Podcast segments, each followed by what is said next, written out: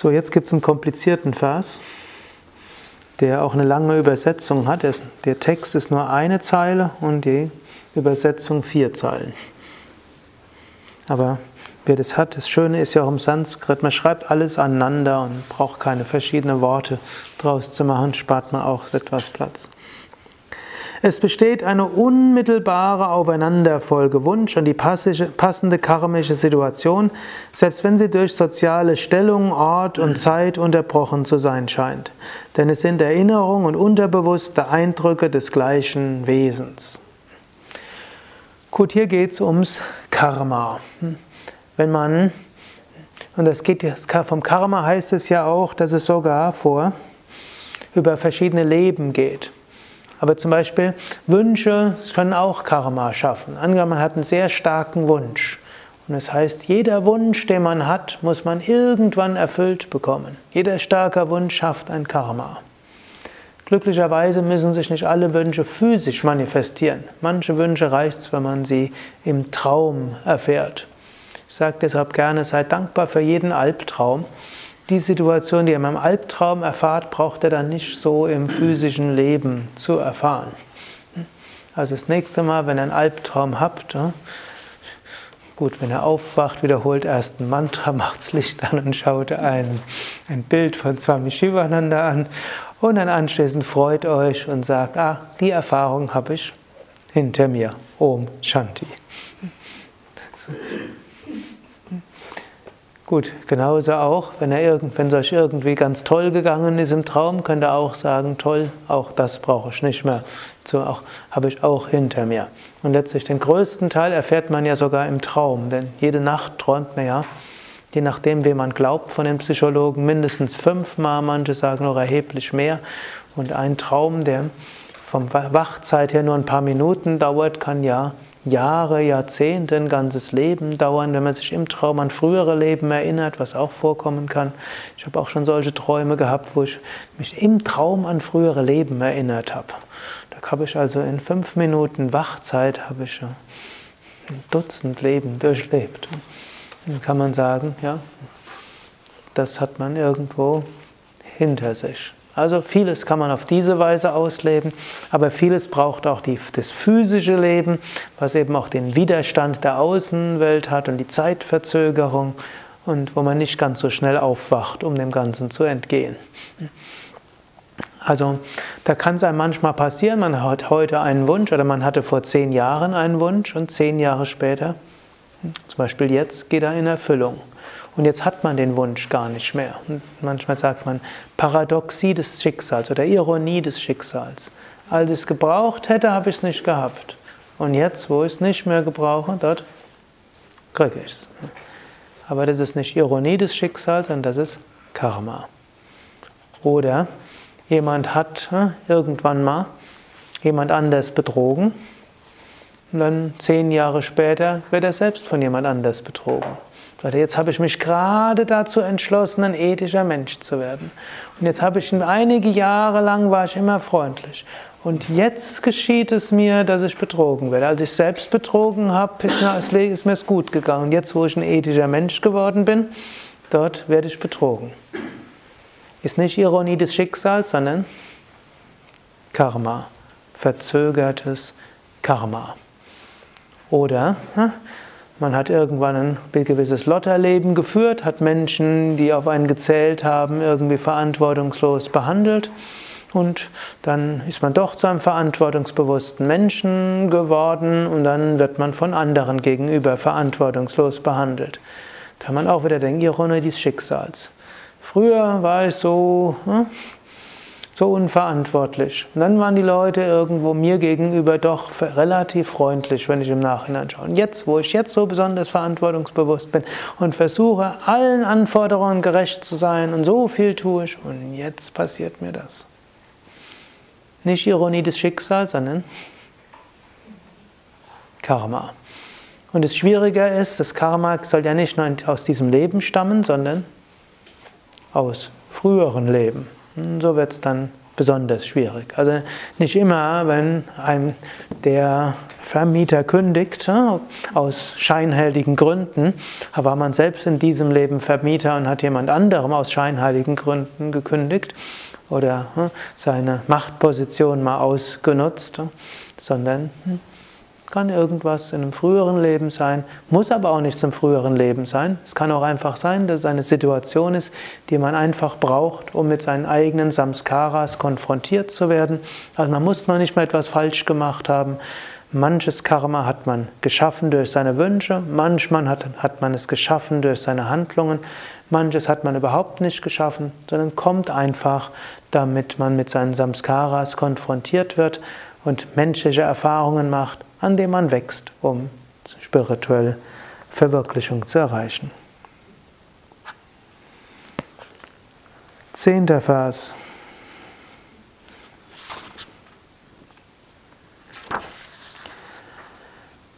Wünsche. Es geht also immer noch ums gleiche Thema, Karma und Wünsche. Sie, die Wünsche, Eindrücke haben keinen Anfang, denn der Wunsch zu leben ist ewig. Ist manchmal so, also Patanjali erteilt bis zu einem gewissen Grade eine Vorstellung, eine Absage, die sagt, man könnte seine Probleme lösen, indem man an ihren Anfang geht. Ja, manchmal, wenn Menschen feststellen, sie haben eine Schwierigkeit, stellt man fest, ja, sie haben als Kind in so in dem, dem Alter eine traumatische Erfahrung gehabt. Oder vielleicht stellt man fest, sie hatten irgendwie was mit einem Lehrer gehabt, der hat sie irgendwie ungerechtfertigt behandelt oder hat sie gepiesackt oder wie auch immer. Hm? Lass mal jetzt mal bei Lehrermissbrauch hm? oder sowas vor, aber irgendwo war hm? Schlechte. Dann schaut man weiter zurück und stellt dann vielleicht fest, auch in der Kindheit war irgendwas, die Eltern haben auch irgendwo, war nicht ganz freundlich. War das dann die Ursache? Geht man weiter zurück und wird wahrscheinlich feststellen, auch im Moment der Geburt war irgendetwas, was dieses Thema belebt hat. Geht man weiter zurück, während der Schwangerschaft gab es irgendwelche Momente, wo es kritisch war. Sei es, dass die Eltern an Abtreibung gedacht haben, sei es, dass die Mutter gestürzt war, sei es, dass äh, irgendwas anderes war geht man weiter zurück ins frühere Leben und stellt dann fest, die Person wurde in diesem früheren Leben auf eine bestimmte Weise ja, gestorben, die das auch, die auch damit ist. Und so weiter. Man kann zurückgehen und weiter zurück und weiter zurück. Wo ist die Ursache? Es gab ja einen, derjenigen, der die Reinkarnationstherapie in Deutschland populär gemacht hat, den Torvald Detlefsen.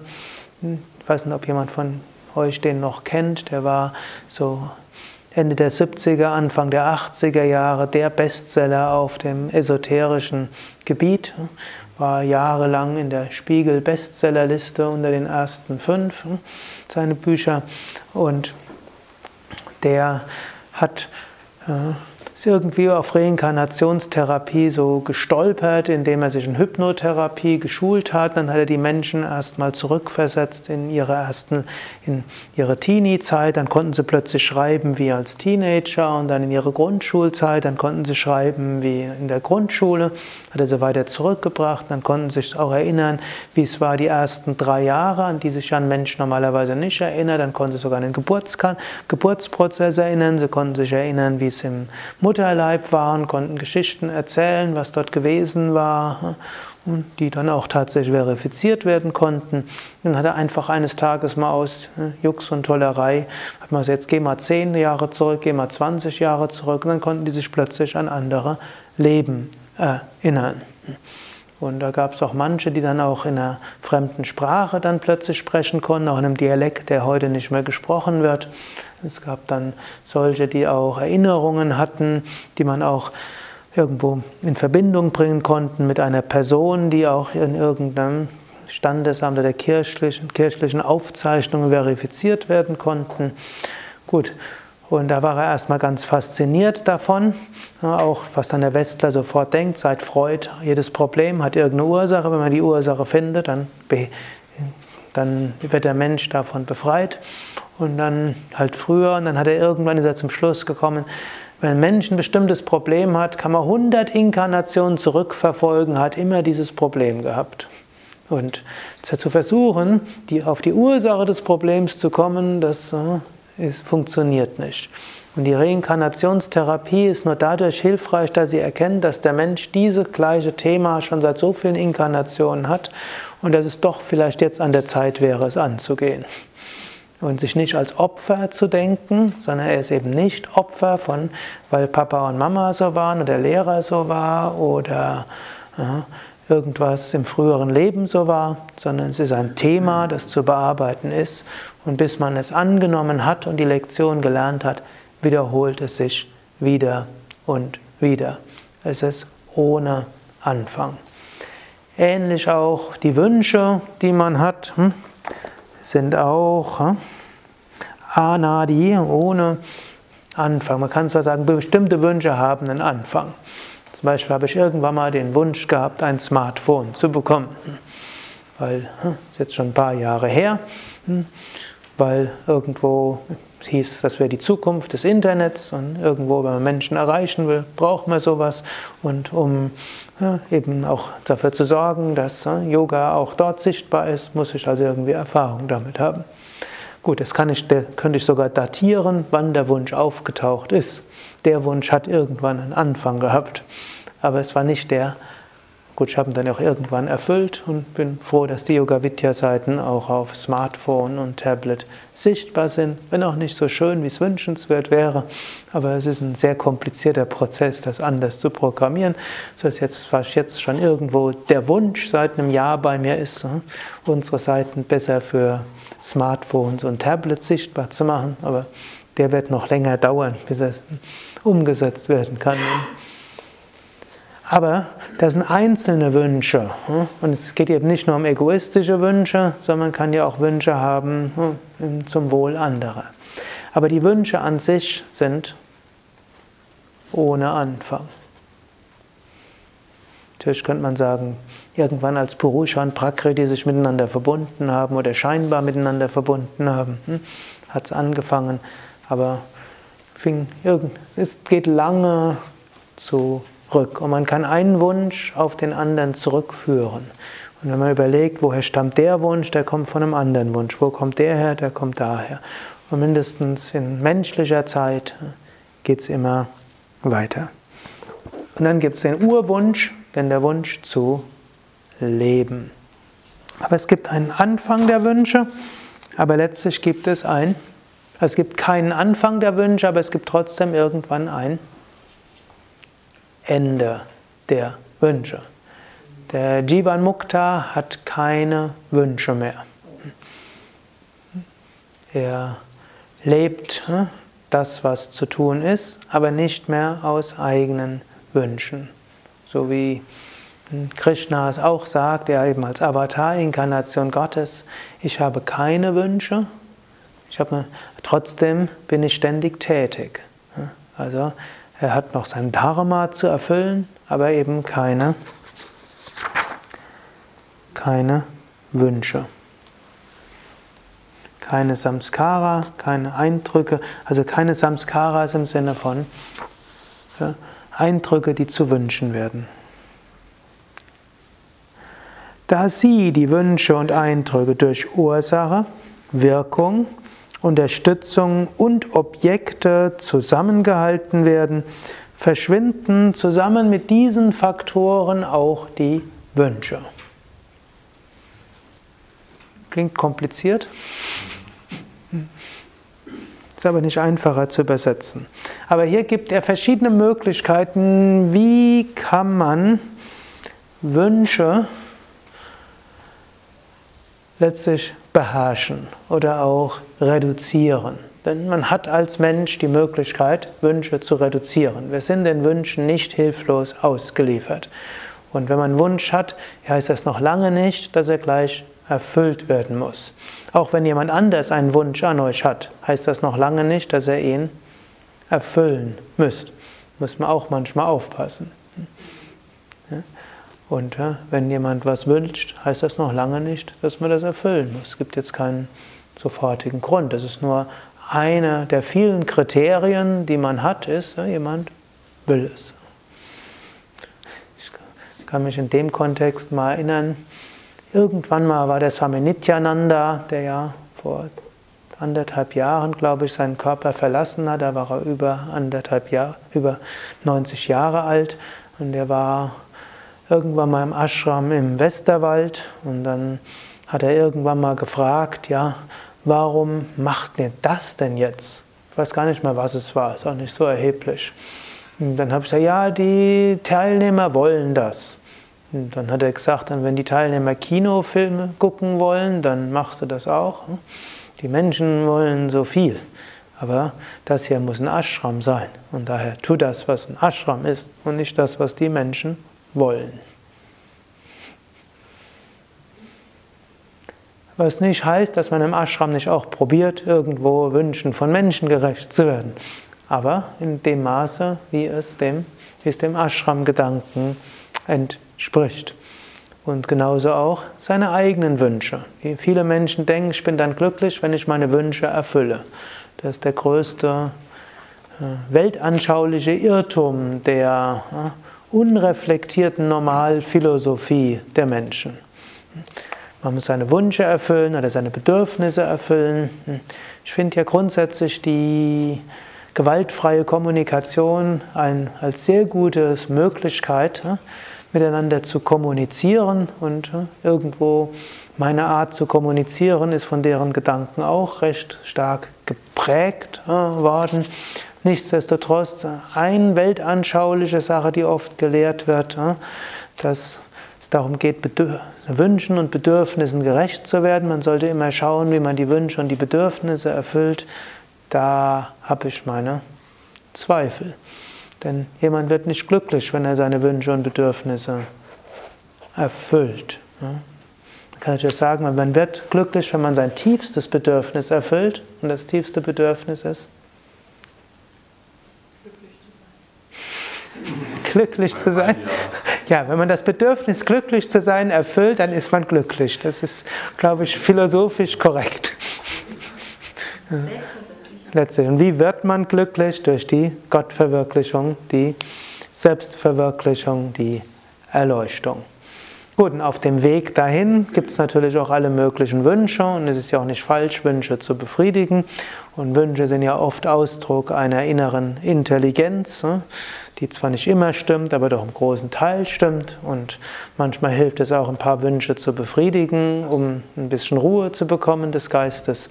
Nur man muss aufpassen, dass man nicht denkt, ich muss jetzt nur noch die Wünsche befriedigen, dann habe ich endlich Ruhe. Man hat vielleicht vorübergehend Ruhe. So bewusst ist das gar nicht, dass man ständig Wünsche hat, also dass man dann denkt, ich muss den Wunsch noch erfüllen, dann bin ich glücklich, sondern es ist immer so irgendwie, ja, unreflektiert macht, aber man denkt trotzdem, da werde ich glücklich sein. Hm.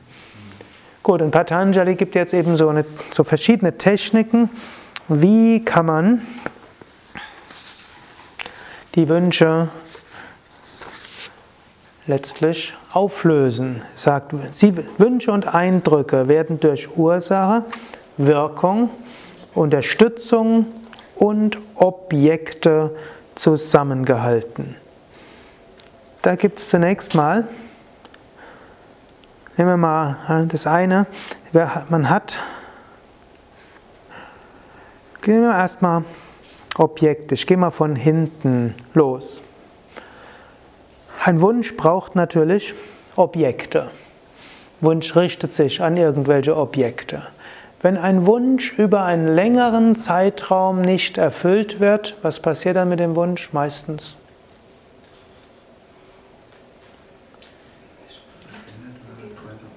Er wird schwächer. In der Mehrheit der Fälle wird er schwächer. Und so eine Möglichkeit, einen Wunsch weniger zu haben, ist einfach, ihn nicht zu erfüllen. Die meisten Menschen sind in der Lage, ihr Anspruchsniveau zu steigern und zu senken und wenn man etwas nicht bekommt, die meisten Menschen werden sich daran anpassen. Okay, gibt's halt nicht. Und es hat ja schon viele auch Untersuchungen gemacht, wo Menschen, die sehr reich waren, plötzlich sehr wenig hatten oder wo in irgendeiner Naturkatastrophe viel Schlimmes passiert ist oder auch nach einem Krieg Menschen, die vorher viel hatten, nachher weniger, die waren nachher nicht unbedingt weniger glücklich, auch wenn sie sich keine von den Wünschen erfüllen konnten, die sie hatten, als es ihnen noch gut ging. Hm, diese Wünsche sind nur noch sehr schwach. Also eine ganz banale Weise, wünschschwacher zu werden, die sind einfach nicht zu erfüllen. Eine Möglichkeit, aber es ist nur eine.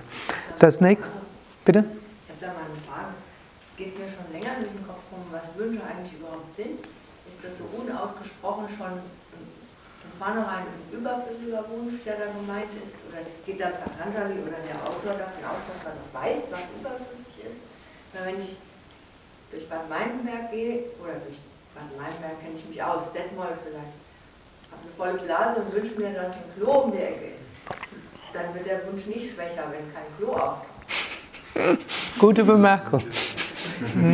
Oder ich habe mir gewünscht, im Keller hier ähm, Regale zu haben, damit ich die Kisten besser ordnen kann, damit ich überhaupt noch weiß, was drin ist. Und da hat mir, ohne dass er das wusste, jemand angeboten, der hat ein Regal übrig und dann baut mir das sogar in den Keller. Bin ich heute noch glücklich, weil jetzt kann ich in die Kisten gucken und kann aussortieren, was ich gar nicht mehr brauche. Mhm. Und das äh, ja. Ja. Also es gibt natürlich die Mehrheit der Wünsche ist ja etwas, was im Alltag hilfreich ist. Man muss jetzt nicht logisch überlegen, ist jetzt meine Blase voll oder nicht. Man braucht jetzt keinen Blasenanfüllungsanzeiger oder so etwas wie vielleicht beim Auto, sondern der Drang, jetzt aufs Klo zu gehen. Oder man braucht auch nicht überlegen, soll ich heute mal essen oder nicht. Für den Mensch ist normalerweise gut, jeden Tag zu essen. Das ist tatsächlich besser als nur jeden zweiten Tag zu essen. Und es ist sogar gut, mehrmals am Tag zu essen, zweimal am Tag zu essen oder für manche auch häufiger. Und auch das ist hat die Natur gut eingerichtet, dass eben auch der Hunger kommt und man nicht seinen Blutzucker jeden Tag, alle paar Stunden messen muss, wäre es jetzt angemessen, wieder zu essen oder nicht. Und natürlich, es gibt dann auch noch andere Wünsche, eben die Wünsche, dass es eine angenehme Temperatur ist. Man muss jetzt nicht überlegen, es ist jetzt 5 Grad im Zimmer, wäre es jetzt angemessen, jetzt eine Decke überzuziehen oder würde ich austrocknen, ausfrieren, wenn ich das nicht machen würde. Man fühlt sich halt angenehm in einer bestimmten Temperatur. Hm? Das sind halt verschiedene Wünsche, die man in der Art hat. Natürlich, man kann auch Wünsche haben, um anderen etwas Gutes zu tun, braucht man das und das. Also es gibt physiologische Wünsche, es gibt Wünsche hm, und so weiter.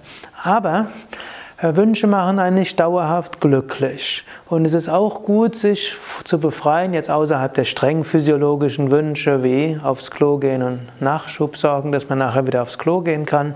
Ja. Ja, also außer, von, außer denen gibt es ja noch andere. Und es ist dann schon gut, wenn man nicht, wenn man nicht Sklave von Wünschen ist. Es gibt, vielleicht ist das dir so fremd, aber es gibt Menschen, die denken, ich brauche unbedingt so und so für 100.000 Euro auf dem Konto und denken, nur dann bin ich, bin ich frei.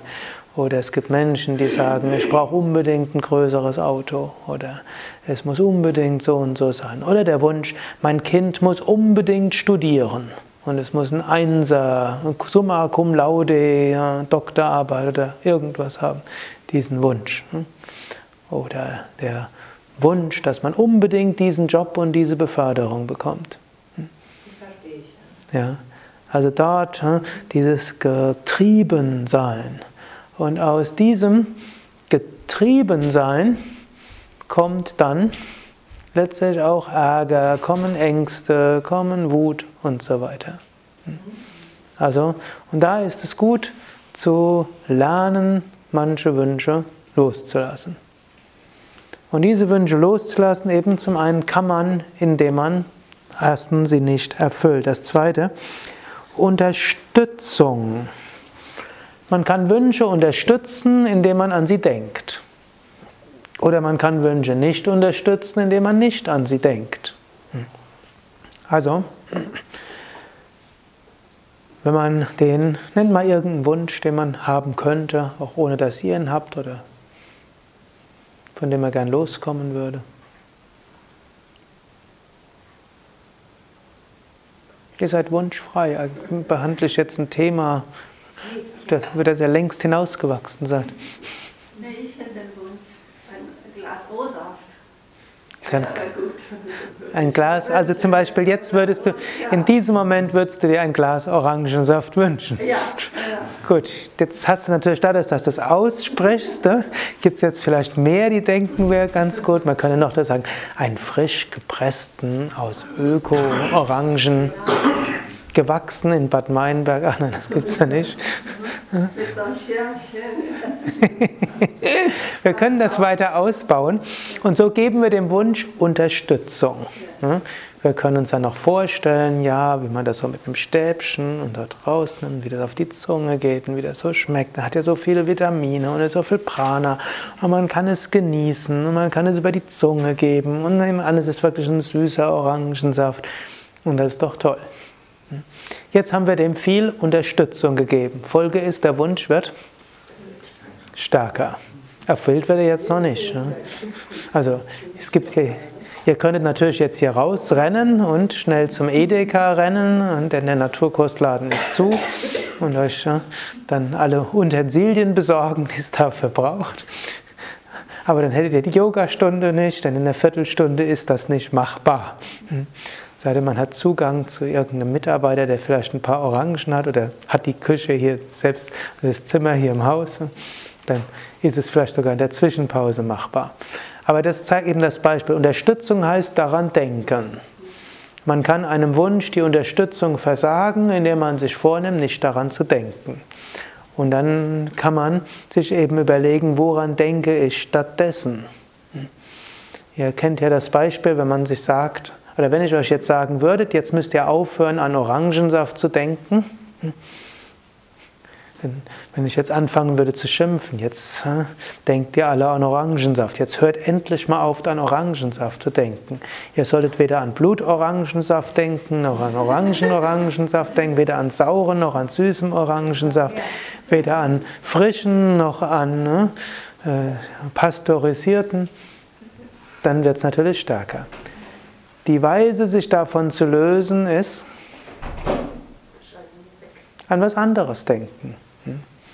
Man kann an ein Mantra denken, man kann an die Atmung denken, man kann etwas anschauen und es spüren und fühlen und so weiter. Man kann ein Gebet sprechen. Da kann man selbst schauen, was braucht man. Das ist die Unterstützung. Gut, das letzte ist Ursache und Wirkung. Ursache und Wirkung kann man auch wieder auf verschiedene Weise beziehen. Also das eine könnte man sagen, man könnte einfach davon ausgehen, letztlich Gott steht hinter allem. Und dann geht man davon aus, dein Wille geschehe. Nicht ich muss mich um die Erfüllung meiner Wünsche kümmern, sondern Gott tut das. Ich werde im Wesentlichen schauen, was ist meine Aufgabe, werde sie tun werde auch einfachen Wünschen irgendwie nachgehen. Aber die Erfüllung des Wunsches hängt gar nicht so sehr an mir. Und wenn man aufhört, sich zu sehr damit zu identifizieren, mit diesem Ursache und Wirkung und denkst, ich muss alles machen, dann verschwinden auch Wünsche.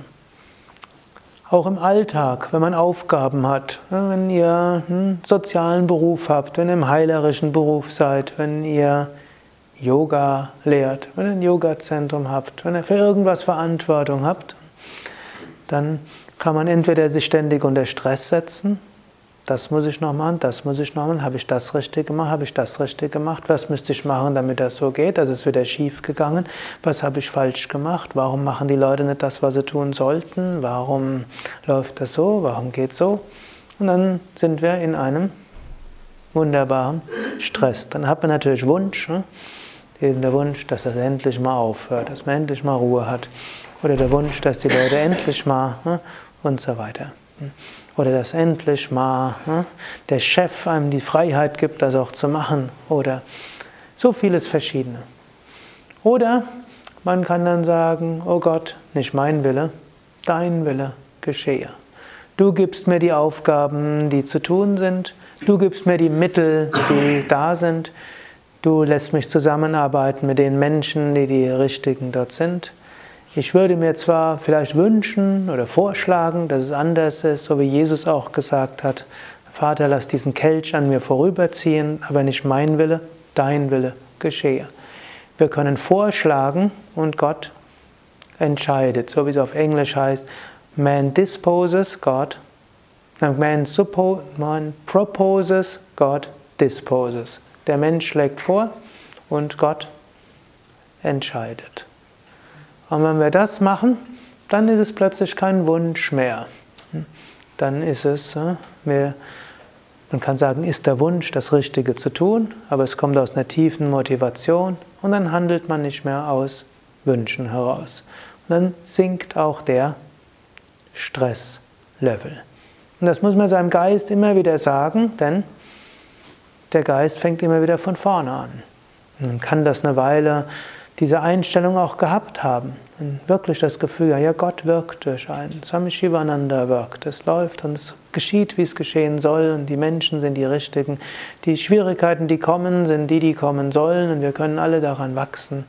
Und letztlich bist du dem, und wenn es schief gehen soll, dann geht es halt auch schief. Und wenn es zusammenbricht, geht es auch schief. Nicht ich bin die Ursache, man löst sich also von diesen Ursache-Wirkungskomplexen, sondern ich bin Teil von diesem Ganzen und letztlich Gott macht alles. Ich bin deshalb nicht verantwortungslos, sondern ich schaue, was dieser Körper-Geist-Komplex dort zu tun hat. Ich mache es so gut, wie ich es kann und ich lasse los.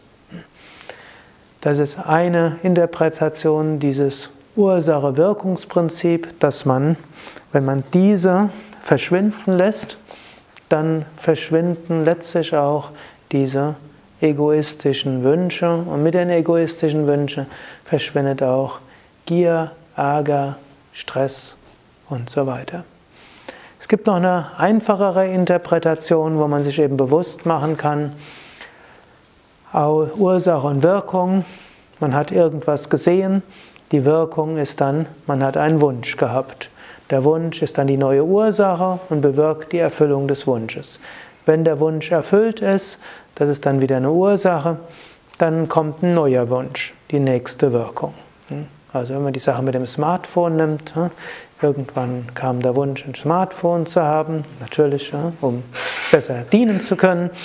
Und dann hatte ich den irgendwann gehabt und prompt gab es danach die zweite Version, die auch sehr viel schneller war. Ist, aber trotzdem, ich, mich, ich bin trotzdem noch immer mit meinem ersten Smartphone, das ist jetzt schon fast vier Jahre alt, und irgendwo habe ich gedacht, was ist, tut's auch. Hm? Zwar ein bisschen langsamer, hm, aber nächstes Jahr hm, werde ich mir ein neues anschaffen. Und noch dazu, als dann der Vertrag zu verlängern war, habe ich das neue jemand anders gegeben, wo ich gedacht habe, sie kann es dringender brauchen als ich. Ja, aber selbst wenn ich dann den Wunsch gleich erfüllt hätte, wo ich gedacht hatte, ja, wäre das das Ende gewesen? Das war eine Wirkung, die nächste Ursache kommt, man will das nächste, dann nimmt man das, ist die Wirkung, die Wirkung wird zur Ursache und so geht es endlos weiter. Und ab und zu mal ist gut, aus der Kette einfach auszubrechen und eben sagen, Stopp, Atta Santosha jetzt Zufriedenheit. Also nicht die Vorstellung, hm, ich müsste nur den Wunsch erfüllen und die Sache wäre vorbei. Wenn man diese Ursache-Wirkungszusammenhänge hat, ein Wunsch ist die Ursache, dass man versucht, ihn zu erfüllen. Die Erfüllung des Wunsches ist die Ursache für einen neuen Wunsch. Und dieser neue Wunsch ist wieder die Ursache für einen und so weiter und so weiter. Es geht eben darum, aus, der, aus diesem. Ja eine gewisse Freiheit zu bekommen. Ja. Freiheit, darum geht es jetzt Kaivalya. Freiheit heißt nicht, die meisten Wünsche sind gut zu erfüllen und die meisten Anliegen, das mag ich auch häufiger, gerade wenn es um zwischenmenschliche Kommunikation geht, geht es mir mehr darum, will ich nicht mit Menschen nur sprechen, was sind deine Bedürfnisse, was sind deine Wünsche, viel besser finde ich, was sind deine Anliegen. Denn das müssen ja keine Wünsche sein, es müssen auch keine inneren Bedürfnisse sein. Vielen Menschen ist eigentlich, vielleicht insbesondere mit Mensch, bei Menschen, mit denen ich zu tun habe, geht es ja hauptsächlich darum, sie haben Anliegen, sie wollen die gute Sache erreichen. Und sie wollen es vielleicht auf unterschiedliche Weise erreichen. Und das Anliegen ist unterschiedlich gefasst und auch darüber kann man jede Menge von Konflikten haben. Aber wenn man sich bewusst ist, was sind die tiefen Anliegen, wird es wiederum leichter. Aber selbst die Anliegen muss man aufpassen, können dann zu Wünsche werden. Man denkt, es muss so und so sein. Dann ist es ein fester Wunsch. Hm.